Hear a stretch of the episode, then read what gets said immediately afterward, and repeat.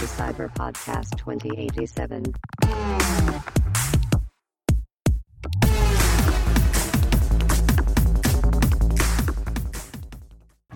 欢迎登录赛巴博客 Cyber Podcast 二零八七，一路陪你聊到二零八七。我是乔尼，我是 Samurai，每周来点 ACG。说的比唱还好听。那乔尼，我们今天要来讲哪一个主题呢？诶是不是要讲巨大机器人呢？没有错，就是男人毕生的浪漫。真的，讲到巨大机器人，想要先讲讲这一个题材的起源。起源哦。严格来说，第一部应该是铁人二十八号，铁人二十八号，嗯，就是横山光辉画的吗。哦，横山光辉，对我记得对他比较有印象，其实是《三国志》。哦，我也是，我也是看过《三国志》。铁人二十八号，他很早诶，他在一九五六年开始连载的。哦，这么早？我有印象有看过卡通，可是那个已经是哦好小的时候。应该是从他开始之后吧，所以才有后续一系列就是巨大机器人的这样的故事架构。而且他那一部有被改编成电视动画以外，还有改编成电视剧跟电影。电影我这还真的没看过，这一部真的太古早，真的是没有什么接触。那还是我们先从最熟悉的，也是最普遍大众都听过的《钢弹》开始。钢弹可以啊，因为我觉得从我们的年纪来说，太前面的巨大机器人其实就是真的只是听过或者是看过图片，对他的故事可能一点印象都没有啦。最主要应该还是从游戏里面玩到的吧。对对对，激战系列嘛。不过真的要讲到就是巨大机器人的教科书这种等级的存在，我觉得可能还是要从已经是有一个完整的宇宙世界观的钢弹来讲。嗯，可能我们这个时代应该是钢弹了。哦，讲钢弹真的讲不完诶，太多了。啊从你想要推荐的大概的一个基本架构是怎么样？基本架构，基本架构就是地球已经进入到宇宙世纪了嘛。那有两个势力，一个叫联邦，一个叫吉翁。吉翁的话，它是在外太空有一个殖民地叫赛德山，那他想要独立出联邦。所以它本来还是隶属于地球的联邦里面。哎、对，因为那个整个地球嘛，它是一个政府，它叫地球联邦嘛。外太空有殖民地叫赛德，从赛德 One 开始，一直到赛德 Seven。吉翁呢，就是赛德三的人想要独立出来，跳脱联邦这个体制，因为联邦这个体制太久，所以很腐败嘛。钢弹就是在讲说联邦跟吉翁他们的战争这样，因为他们是战场在宇宙了嘛。哎、其实地球也有变成战场，因为科技一直在进步嘛。本来是从飞机、大炮、坦克这种载具的战争，那慢慢的因为研发出来一个叫 MS 的东西，就是 Mobile Suits，那就是机动战士。故事就是从零零七九这边开始，零零七九指的是宇宙世纪零零七九年一年战争。啊，这个我听过。对对对对对对对，大概是围绕在这个主轴上面了，以至于衍生出其他后面的什么作品，像什么 Z 钢弹啊、ZZ 钢弹啊、逆袭的夏亚、啊、零零八零啊、口袋中的战争，然后零零八三、星辰回忆录这些都算。等于是他的起源故事啊。起源就是从零零七九一年战争开始，就是吉翁想要脱离联邦的独立战争，因为他们想要发展自己的政府，这个政府被称为吉翁公国了。所以他后来一年战争打完，成功独立了，这样子。好像也没有，因为一年战争打完之后，虽然是落幕了，可是后面还是继续在打，就有点像目前两岸的关系，有没有？就是我不承认你独立，那我觉得我自己独立了，然后就是一直在打这样。他们有一个关键的名称叫做新人类，新人类是那个嘛？是吉翁这一边的吗？呃，没有，其实新人类就是因为人类上到宇宙之后，那宇宙会对人类发生一些影响嘛。就是人类会演变成新人类，觉醒了一些特殊的功能，像是精神感应啊这种东西，这就是新人类独有的技能，这样。哦，就是多了一些超能力之类的，对，这算是超能力了。像阿姆罗雷，还有反派是夏阿兹纳布尔嘛，他们后来就是觉醒了新人类的能力，这样。他们这个作品概念是认为新人类会可以互相理解，因为他们的怎么说，算是感应吧，就是可以不用言语就可以互相理解这样。跟一般人类来说，他其实是直接可以透过精神去做沟通的。对对对对对对，他们的理想是这样，可是其实他们就是 他们就是用新人类的能力在互相战斗，然后互相的理念互相碰撞，这样大概是这样的故事啊。零零七九，所以其实就是说，新人类之间不说话也能吵架，这样子。对，大概就是这样。因为你看那个什么激战啊，或是逆袭下，他不是会噔噔噔那个新新人类感应跳出来嘛？其实他们他们就是在用这个感应去算是吵架，这样 表达自己的理念你是在大声什么啊？之类的。所以在这个一年战争之中，就是出现了第一架钢弹。对，就是 RX 七八二，大家都称呼这台叫做初钢，因为它是最一开始的钢弹，呃，所以初代算就是，初始钢弹的意思。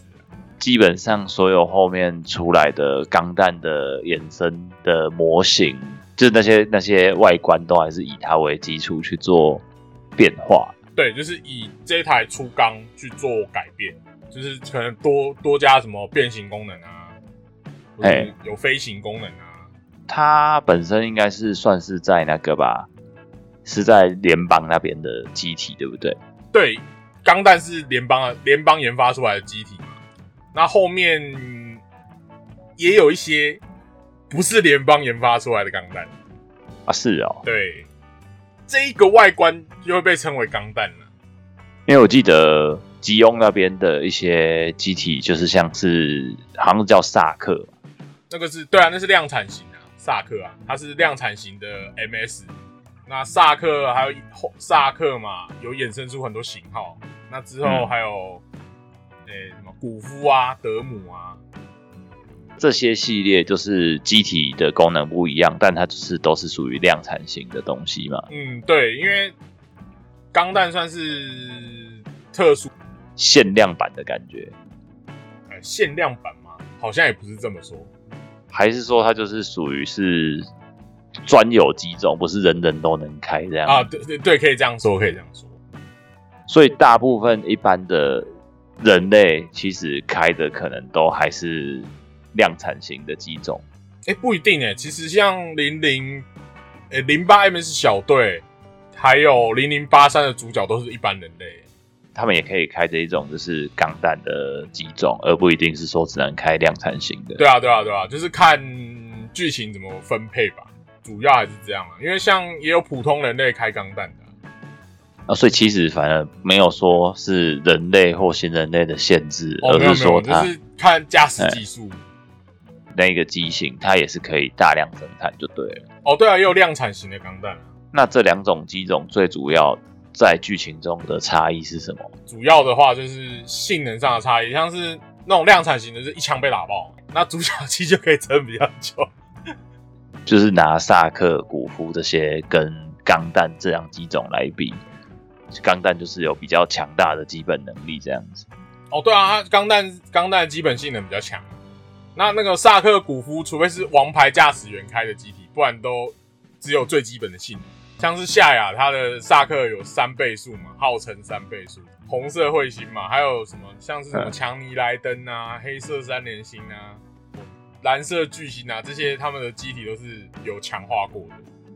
都是新自备的。对，那一般一般小兵的话，就是一枪被打死那种。那这样不就压倒性的联邦应该是要比较强大？哎、其实也没有哎、因为在剧情的话，有时候就是打成五五波这样。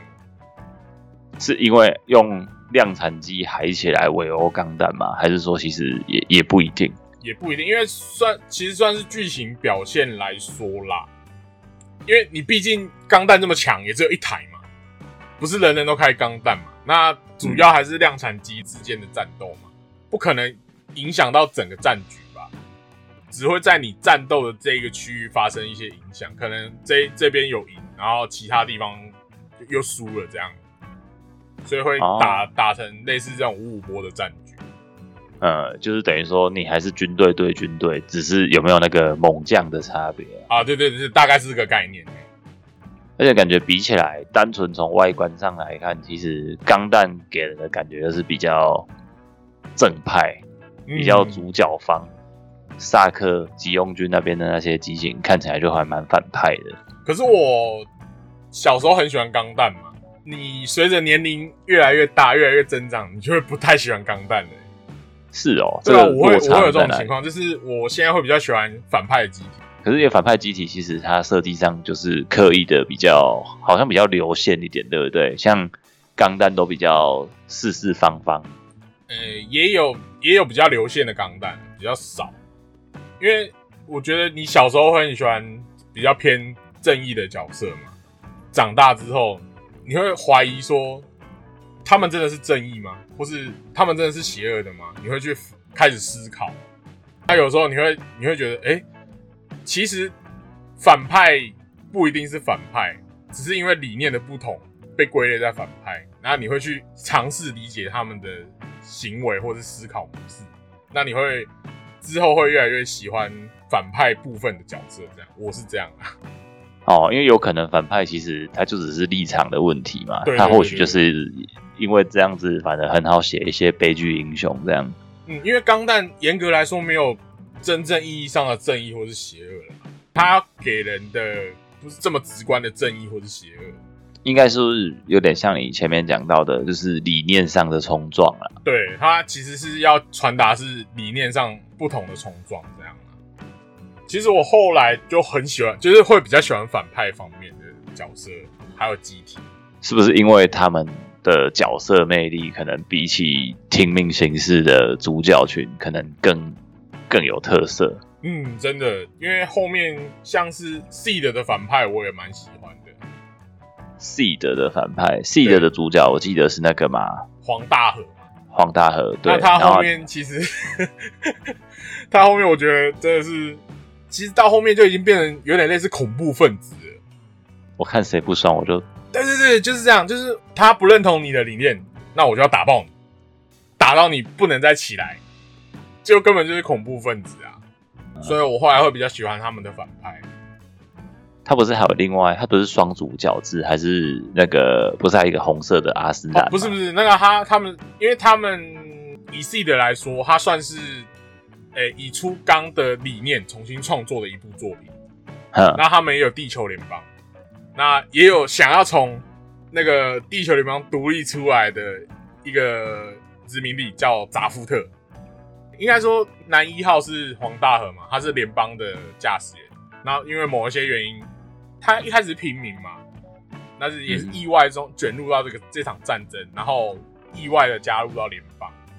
那你说那个红色方是扎夫特，那他男二号叫阿斯兰，他是为了，呃，C 的他们的新人类比较新人类，他们叫调整者，就是因为他们一出生 DNA 就被调整过了，哦是哦，对他们叫调整者，他他们他们他们的 DNA 一出生就被调整过，就是可能长得比较好看啊，然后唱歌比较好听啊，呃，驾驶性能比较好比较强啊，思考比较聪明，就是他们是调整过后的。人类，所以叫调整者。因为他们这个世界自然人会反对调整者这这种东西，所以扎夫特就是为了要创立一个调整者的国度，那去跟联邦战斗。因为联邦不是所有人都是调整者，对，那扎夫特的话就是全部都是由调整者组成。我记得这一个作品里面不是有一个很红的女角叫拉克斯吗？哦，其实他后面你了解他之后，你就会觉得这个剧情蛮那个这个角色很腹黑、欸，是哦，对啊、他也是他的理念也是很恐怖分子。你小时候看就是，哎、拉克斯很正啊，然后他好像是为了和平啊。那随着你年龄慢慢增长，你就回想他的行为，你就觉得，哇，为什么他可以做出这么恐怖的事情？就是笑着做出会让你发寒的。对，粉红切开都是黑色的，大概就是。对，没有错，这是动漫界的一个定律。刚刚有讲到阿姆罗，阿姆罗这个角色是那个嘛？他是属于一年战争那个时候对，他是初钢的主角了。那他的机体是 RX 七八二，那 RX 七八二呢是阿姆罗的爸爸研发出来的，就是称为钢弹。我觉得它里面不是有一个很经典的台词，就是连我爸爸都没有打过我。哦，那是那是他，就是因为他是一个十五岁，那时候是十五岁的少年嘛，所以有时候会有一些一些钻牛角尖啊，然后任性的表现啊。嗯，那那个舰舰长叫做布莱德诺亚，那其实布莱德诺亚也比也没比他大多少，他是一个十九岁的军官而已。十九岁就已经是舰长了，就是对？对，他是舰长，因为呃白色基地他们的原本舰长死翘翘了。所以是赶快再挑一个然后有能力的那那那个他们逃出来的时候呢，就是官阶最高就是布莱德嘛，那就是他接任舰长。那其实他也才十九，岁而已，也没比阿姆罗大多少。那你刚刚说的那就是他里面一个名场面，就是布莱德扇了阿姆罗一巴掌。那这这个也其实也有专有名词，叫修正权。修正权吗？对，修正权的由来就是这个。是啊、对，因为他他后面像 Z 刚啊，也有主角被布莱德直接往脸敲一拳的那个场面。打过就乖了，这样子对，那他然后大家都是戏称这个行为叫修正权。直接把他矫正态度就对了对，就矫正你的态度，就啪，就是直接一拳下去，原来是江西呢，对不对？态度矫正。而且这个感觉，应该说很多钢弹，如果是从一开始看的，它就是一个真的是经典嘛。因为我看不是不是，因为我我看钢弹都是属于片面，或是在其他作品里面看到人家在玩它，哦，对，所以在 K.O. 军草里面跟银魂里面，其实都有玩过这一段。嗯对，只是连我爸都没有打过我。k l o 算是玩梗玩的很多啦，钢弹的梗，因为 k l o 就很喜欢钢弹嘛，那他也会做钢弹模型，那钢弹模型又被称为钢普拉嘛，所以在这个作品里面会一直一直消费，一直消费这样。侵略者，可是因为钢弹玩物丧志，每次想到侵略之后，可能钢弹就会没了，然后就会收手这样子。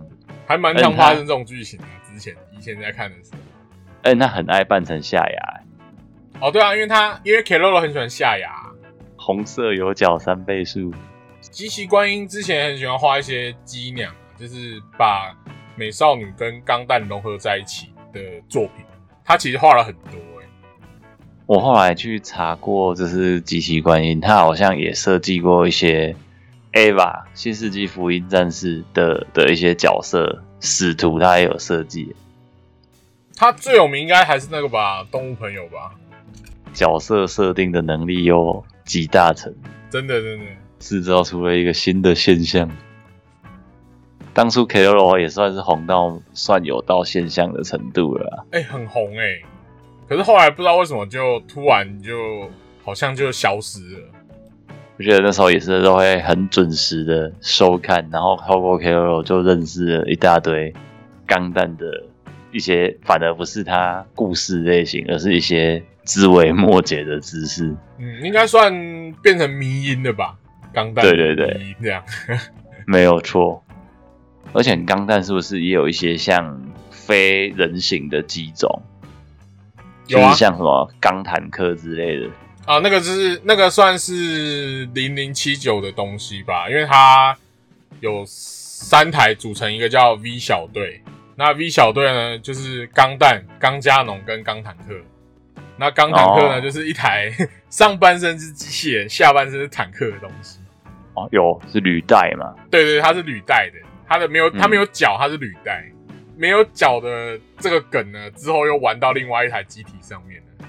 是哦，对，就是那个夏亚最终决战的时候开了一台叫做吉翁谷，那它在原作设定就是一台没有脚的机体，因为它就是联邦已经打到最后的基地了，就是叫诶、叫做阿尔瓦巴空的一个地方。那因为他们在赶工嘛，要把这个最强的机体制造出来，来不及打到的时候它完成度只有八十趴，那最后的二十趴就是那双脚，结果没有做。结果脚没有做出来，夏就先把它开出去了。那夏第一次看到这台机体就说：“嗯，没有脚啊！”就是在赶工的工程师就说：“脚只是装饰品而已，上面这些大人物是不会懂的，所以就让夏亚把它开出去了。”这一台机体因为性能很强嘛，它它是有精神感应系统的机一台机体，它最后打爆了很多东西。那最后，呃，夏尔跟阿姆罗最后决战的时候，阿姆罗把这台机体打爆，就只剩下一颗头。那他的头跟身体是可以分离的，就是其实头算是逃生舱嘛，那也有攻击的功能，就是它有一个嘴炮。嘴炮，对，它是它嘴巴它有一个 mega 粒子炮，最后最后阿姆罗把那颗头击破的时候，有一个名场面这样。不过钢弹系列是从头到尾，因为虽然它也是打到宇宙去嘛，可是它的大部分的战斗都还是比较属于写实风格嘛，就是算是因为就我所知，巨大机器人其实它有被分成两种系统，所谓的超级系跟真实系嘛。嗯，其实这个起源是从一开始的，哎、也不是一开始，是后面的超级机器人大战开始分的分类。它是激战，首先有超级系跟真实系这个概念。你选择分歧的话，会依你的主角是超级系或真实系来做剧情上的不，呃，剧情上的差异。像超级系走的跟真实系走的剧情就会不一样，那你队伍的组成也会有差异。超级系顾名思义，其实已经不是单纯就是黑科技的范围，是它可能那个机体就是毁天灭地的，对，它就是无法解释的东西了。对，玄学机型。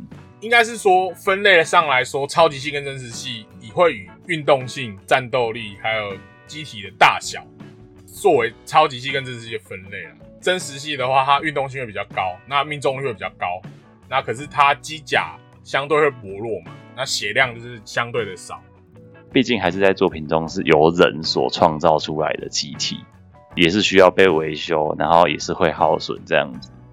对，那超级系的话就是反向操作，运动性能比较低，那攻击力很强，装甲很很厚，血量比较多，大概是以有这样作为分类。可是现在超级系跟真实系的分类的壁垒越来越不明显了。比较旧的作品来说，超级系跟真实系分界的壁垒很明显。大部分钢弹的作品应该都还是放在那个真实系这一边嘛。对，它会钢弹大部分会归类在真实系。那除了一些比较特别的作品，像是机动武斗段、狙钢弹，这个会分嗯分类为超级系。哦，它就是另外一个外传型的作品了嘛。对，严严格来说是这样。所以像开头我们在进入钢弹之前讲的巨大机器人的第一部嘛，铁人二十八号，它基本上应该也算是会被分类到超级系这一种里面。嗯，对，因为它体型太过巨大嘛。诶，铁人二十八号有参战吗？应该说，超级系跟真实系，它虽然是在游戏里面只是出现这样子的分类，可是其实它也建立了一个系统嘛，就是我们在讲巨大机器人作品的时候，其实刚好也可以拿来做一个区分不一样作品的，因为一样都是巨大机器人，嗯，可是像你刚刚讲的，就是它量级上其实是有差的，对，人家是以机体性能来讲。而且就是说能不能用科学来解释，虽然说钢弹本身就是一个伪科学，对，可是它有比较严谨的设定。对对对，铁人二十八号有激战有参战，记得无敌铁金刚有啦，对，无敌铁金刚嘛，那什么盖特机器人啊、孔巴特拉 V 啊，这种都会被归类在超级系。那真实系就是比较偏军武类、写实类的嘛，像是钢弹啊、超时空要塞啊这种，就会被分类在那个真实系的这边。其实我对钢弹接触真的就是就是比较少，反而超级系真的是从小看卡通看很多。哦，真的超级系卡通真的很多我自己的话，我是小时候就是很喜欢一部是那个《勇者打钢》，哦，勇者系列像那一部里面，我记得小时候家里甚至还有他的那个那一个玩具。哦，那好像大家都有买吧？对对对，就是它是一个标准配备嘛。对对对对，就是这什么以前小时候有什么同乐会嘛，那大家都会拿自己的机器人出来啊，对啊，那很多人都会拿勇者打钢。对啊，然后他的故事就是有点类似像变形金刚那样子，它都是算是外星的，不是人类所开发出来的，它就是一个古早生命的存在。应该是机械生命体吧，类似这种东西。对，然后他就是会选定那一个年代的勇者来来当驾驶，嗯，然后只是因为这个时代刚好有很多的交通工具，他们就会附身在哪些交通工具身上，然后再来变形。我觉得一大部分应该也是有受到那个变形金刚的影响。对啊，变形金刚来说算是偏早期的作品。那后面那些变形，这是什么车车子变形啊，飞机变形的勇者，应该很多都是受到变形金刚影响。其实勇者系列有很多诶、像你刚刚说的勇者达纲嘛，那还有什么太阳勇者？太阳勇者这一部就比较早，我就没看过。对，它比勇者达纲还要早。那勇者达纲后面还有什么勇者特辑、黄金勇者？黄金勇者这个好像就有，它就是金色的跑车嘛。对，主主角是金色的，后面还有勇者王，这个就大家比较会看到。我王凯牙嘛，对对，勇者王高盖嘎，而且那个时候就有蛮多机器人会合体这件事情。一开始都是三台合在一起，然后后面就越来越，后面越来越多，越来越多，什么十几台都有。而且那个时候其实，在特色战队里面也有很多这种是巨大机器人，然后不同人驾驶组合的设定。哦，对啊，剧那个特色的话，算是定番了啊。对对对，像那个金刚战士这种啊，只是特色的机器人又跟动画机器人应该算是两个分支了啦。哦，我记得小时候还有那个《魔神英雄传》，也是一个还蛮经典的超级系。呃，这个我有看过了，可是我没有看完欸剧情其实我觉得还蛮蛮简单的，被选定的主角跟机体拯救那个创界山的故事，在那个年代，只要是代理的作品，好像都不能用原本的名字。他会翻译嘛，对不对？对对对，所以像主角其实他是原原本名字叫赞布杜瓦达鲁，最后就变成孙达路。啊，这个我有印象，孙达路。然后像他的机体本来是圈圈丸，例如龙王丸、龙神丸，那就会变成龙王号、龙神号之类的。圈圈丸这种命名模式其实是渔船的那种命名模式啊。魔神英雄传，可是我比较有印象的是魔动网、欸，魔动网又是另外一部嘛，它就是对对对对是对，也是三主角，类似的，我觉得蛮蛮像的、欸。对，它就是我觉得在超级系里面算是小时候你是也是热播啦。对啊，对啊。以哎、以前不是叫魔动王，以前是不是叫大无敌？对，它最早最早叫大无敌，三主角，一台是水，然后一台是火，一台是风这样子。啊，对，然后他们的魔动王变身之前都是一张脸，变身之前他们都是有一个媒介，像魔动王的主角他就被叫魔动战士嘛，主角是溜冰鞋，然后另外一个就是比较胖的那一个用风的那一个，好像是用陀螺，哎、对水水才是陀螺啦，水啊水是陀螺，拉比，对拉比，对对对，然后风的那一个它是弓箭，对对对对，主角不是那个吗？枪跟溜冰鞋，他有一个枪嘛，然后把一个圆把那个圆盘放到枪里面，然后上膛射出去，是滑板啊，滑板，滑板吗。对，好像是滑板。哇，他也有设定的，他说要以五秒一百米的速度冲向魔动王，对，好快啊！他的反派好像是叫做那个嘛，邪动王之类的。邪邪动王其实还蛮有特色的，他有一些什么恐龙的邪动王嘛，我觉得对对对，我觉得蛮帅的。他好像都是以恐龙为主，没错。这部也蛮久的，我记得也是我小小学还是幼稚园看的。一九八九到一九九零啊，嗯，啊，只是动画好像是一九九一之后，哦，台湾好像比较晚，同期也有一个嘛，绝对无敌，雷神王。对，绝对无敌雷神王，这个算是另外一个系列吧？好像是蓝光人，对不对？对？对对，蓝光人魏多兰，蓝光人我有看过雷神王，还有另外一部元气小子，最后要打什么邪神顾客还是什么邪神索克？好像是顾客，顾客而且他是不能暴露身份，啊，对，扑身份变狗，而且他承袭前一代的设定，就是雷神王好像他们就是也是一群小学生嘛，对啊对啊，然后要叫机体出来的话，机体本来都是会在一些什么可能水坝，然后地底下，就是都是在一些正常的环境下，也会突然打开一个基地冲出来这样。哦，这个我有印象。雷神王是在学校里面嘛，那他他们好像后面是在城，就是整个城市都变成那个收藏机体的地方。对对对，就是会从一些可能高速公路哪些地方飞出来这样子。然后他们的设定好像是忍者，就是主角吧，那个小虎，他爸爸也是忍者。我在想那时候会会把忍者跟机器人结合，有一一点点可能性是因为当时忍者乱太郎当红。哦，同期的吗？忍者乱太郎是一九九三嘛，元气小子哎、一样是一九九三，哦，那可能有影响哦，相互先后关系，对我觉得可能就是相互影响了。然后有一个我觉得不知道怎么分类的、欸，就是福音战士，哎、他算例外吧，因为他机体也不算真实系。福音战士的装甲里面是像人类的肌肉，那它的战斗力性能来说是真实系的性能，那它的防御类型的 AT 立场又算是超级系，所以这个也没办法分类。对，它有点像是综合两种设定，就是零号机、初号机嘛，然后跟二号机，二号机然后后来剧场版出的那一个是几号啊？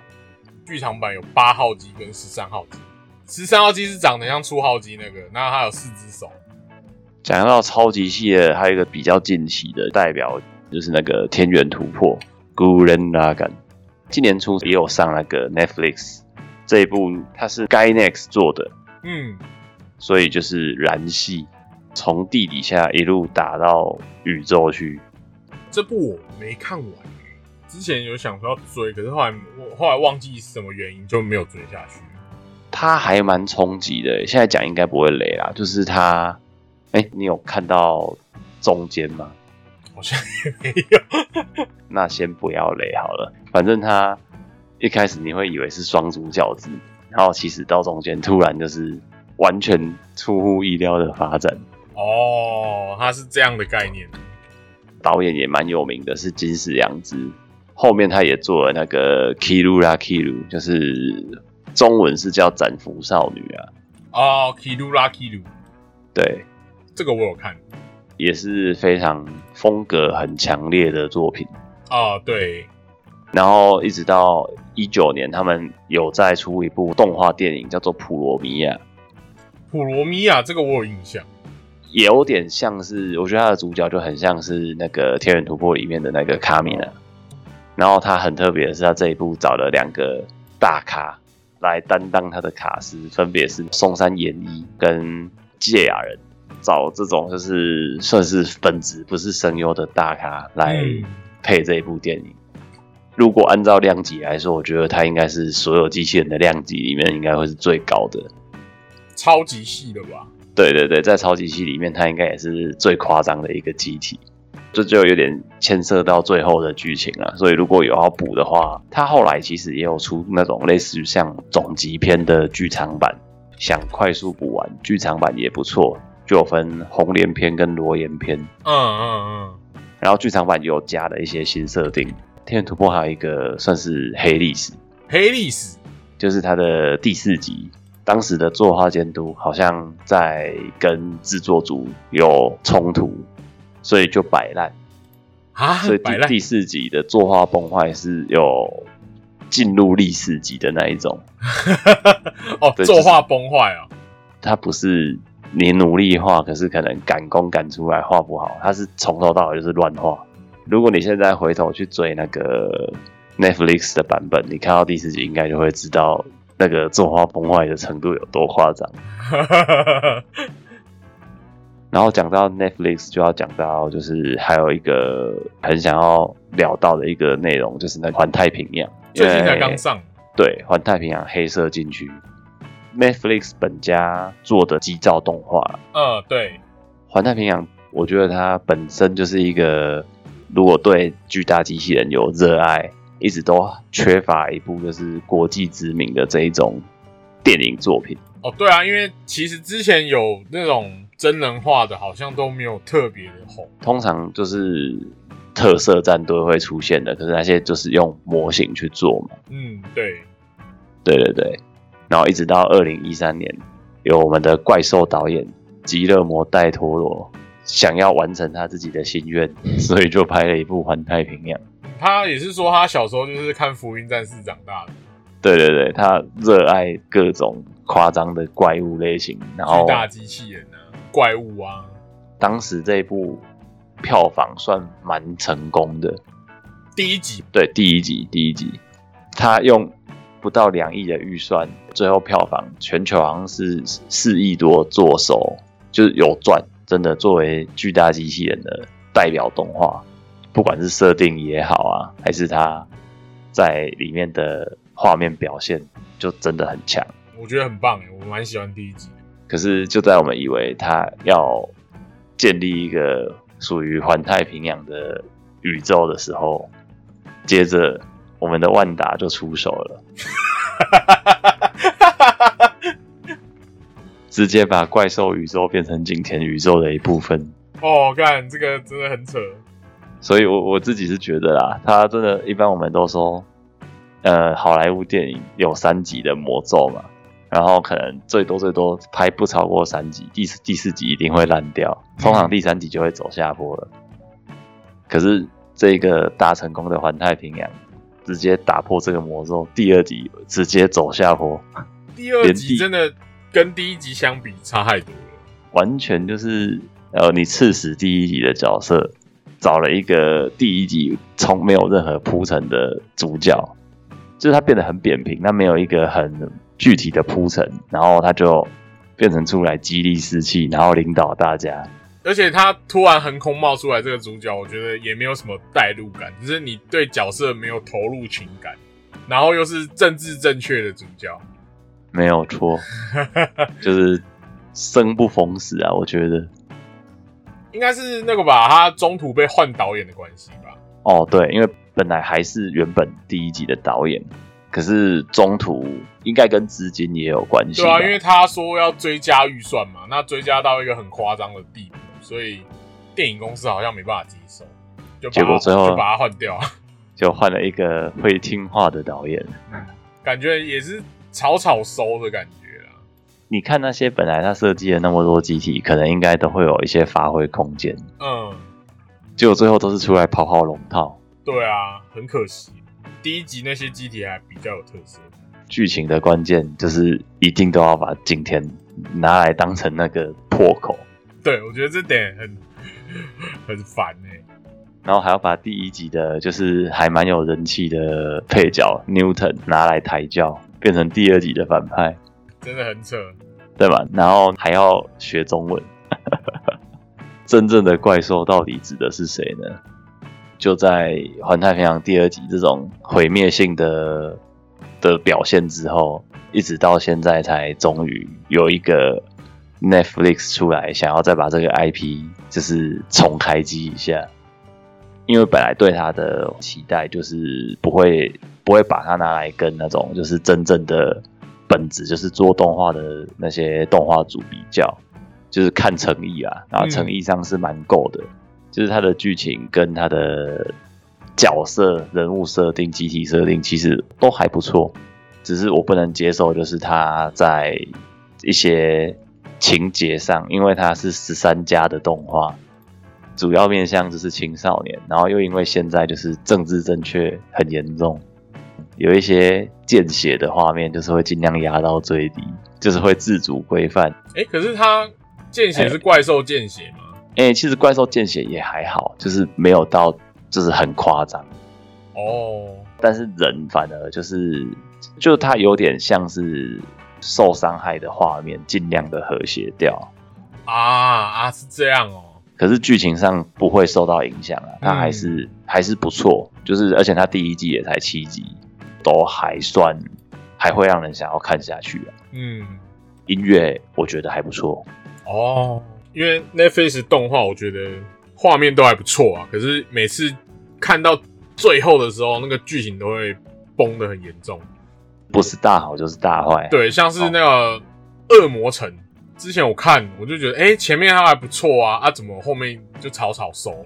第一季我觉得还不错，对啊，他第一季就是让人家把那个回忆都找回来了，因为有那个阿尔卡多出来嘛，那你就会，你就会哦，你就你就会很惊讶说，哎、有阿尔卡多哎，那是不是该来看一下？结果第二季他这样搞，我觉得 很差哎、我是还没看第二季，你这样讲反而让我很好奇，第二季到底是怎么把它弄烂。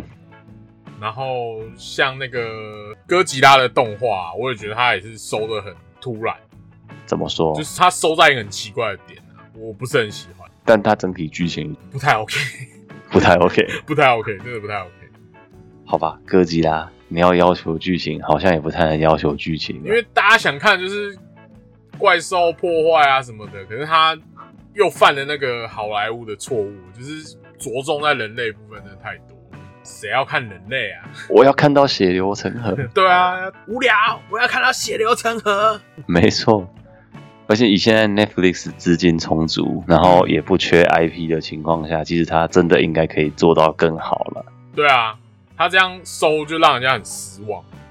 而且不是还有什么恶魔人跟全员阿修罗，哦，对，应该算是他们想要把一些经典的 IP 或者是近期当红，可是是比较异色类的作品，透过他们的方式来把它展现出来。对，可是常常都会陷入一个，就是可能画面气势就没有达到期待了。对，它的画面都会比较精美，可是那个剧情方面就有时候会崩的很严重，不然就是草草收，然后收的很奇怪。虎头蛇尾这样子。对啊，对啊。Netflix 钢弹 UC 也上去了欸、哦，那个之前就上啦、之前就有了，对啊，很久嘞。一整个系列就只有七集，对啊，他那个就就这样，算是比较偏 OVA 啦。然后它就是正传之外的吧。不是诶、他其实算是就是宇宙世纪的算本传之一了。他是接那个吧逆逆袭的夏亚之后了吧？可是他部分的剧情扯到那个宇宙世纪元年的剧情，最开始啊，就是那个拉拉普拉斯之河的东西。它有一个嗯关键的道具叫拉普拉斯之河，那那个是宇宙世纪第一年剧情的有关相关的东西。它的背景是宇宙世纪零零九六啊，以时间线来说，就是逆袭的夏之后啊，因为逆下是零零九三吧，按照它的编年来看，对对对对对对对。后面还有一部什么《机动战士钢弹 NT》，那个就不要看，那个那个太 那个我觉得不好看。机体是蛮帅的啊，可是剧情就没有很好。因为独角兽有三台嘛，一号机、二号机跟三号机。那他那个 NT 是在讲三号机的故事。带有前后关系吗？有那个三号机后来就是发生，简单来说就是类似暴走的行为啊，所以他就在宇宙一直乱飞，一直飞，一直飞，一直飞，然后还会，可是他飞的时候还会攻击人，就很强。不过我是觉得那一部没有很好看，UC 还可以如果以一个从头到尾没有按照顺序，哦。它是一部，如果真的从没看过钢弹系列的话，你可以从 UC。它是一个就是比较，你如果要推作品的话，是比较好入坑的作品。有兴趣去了解之后，再往你要看 UC 系列，或是看什么其他系。我入坑是从钢弹 W 开始看的。就是有希洛维那一个吧？对对对对对啊，钢弹可是钢弹 W 是 AC 系列，那跟那个 UCC 又又没关系，所以我之后自己去看别的。嗯哼。那我们今天节目就到这边啦，我们下周见，下周见。